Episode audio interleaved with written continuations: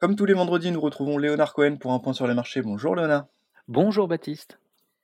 Alors on a vu des marchés qui étaient très prudents ces dernières semaines, qui ont été plutôt surpris euh, positivement euh, par euh, les chiffres tout au long de la semaine, alors la croissance française, la croissance aux États-Unis, etc.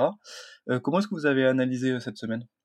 Oui, vous avez raison de rappeler que ce sont aussi des chiffres macroéconomiques qui ont surpris positivement. Je rappelle qu'on a entamé l'été avec euh, la peur d'une récession. Elle se profile, hein, le ralentissement est en cours, mais la résistance de l'économie, comme nous le soulignons hein, depuis plusieurs mois avec nos, nos balises, nos analyses particulières, euh, eh bien, se, se matérialise de deux façons au niveau macroéconomique, avec des chiffres de croissance économique qui sont meilleurs aux États-Unis et en, en Europe, notamment en France, vous avez pu le constater ce matin, et au niveau microéconomique, avec des chiffres, euh, des publications, alors un nombre incroyable de publications euh, hier notamment, jeudi, euh, et avec des, des surprises du côté des industriels et des financières notamment.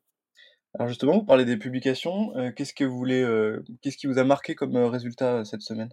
Oui, ça fait plusieurs mois là aussi qu'on cherche à vous dire qu'il y a des poches, il y a de très belles valeurs, il y a des belles publications, notamment sur des valeurs de croissance, mais il y a aussi des poches sous-évaluées, parce que des valeurs vivent avec leur passé, leur passé difficile et ces valeurs montrent trimestre après trimestre qu'elles sont beaucoup plus flexibles.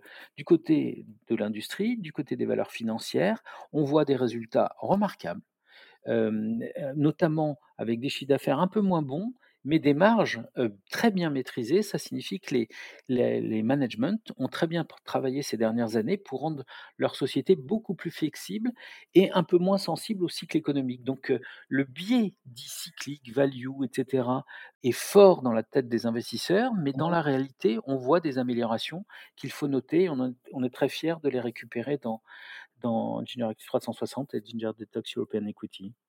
Alors on va faire un petit point sur ces fonds justement, on arrive à la fin du mois de juillet, comment est-ce qu'ils se sont comportés depuis le début de l'année? Écoutez, on on bon, les indices sont ce qu'ils sont, mais entre 12 et 15 heu, on est très fiers de nos performances, d'autant plus qu'on avait on n'a pas de valeur de croissance, pas de valeur du luxe. Heu, c'est un choix, hein, on aurait pu en avoir. C'est un choix parce qu'on on considérait, comme je vous le disais, qu'il y avait des sous-évaluations ailleurs. Dans Generactive 360, je rappelle que c'est un fonds diversifié, donc on a le choix entre des actions, des obligations et du monétaire. On paraît comme fou, comme d'habitude, lorsqu'on dit qu'on préfère l'actif risqué, les actions.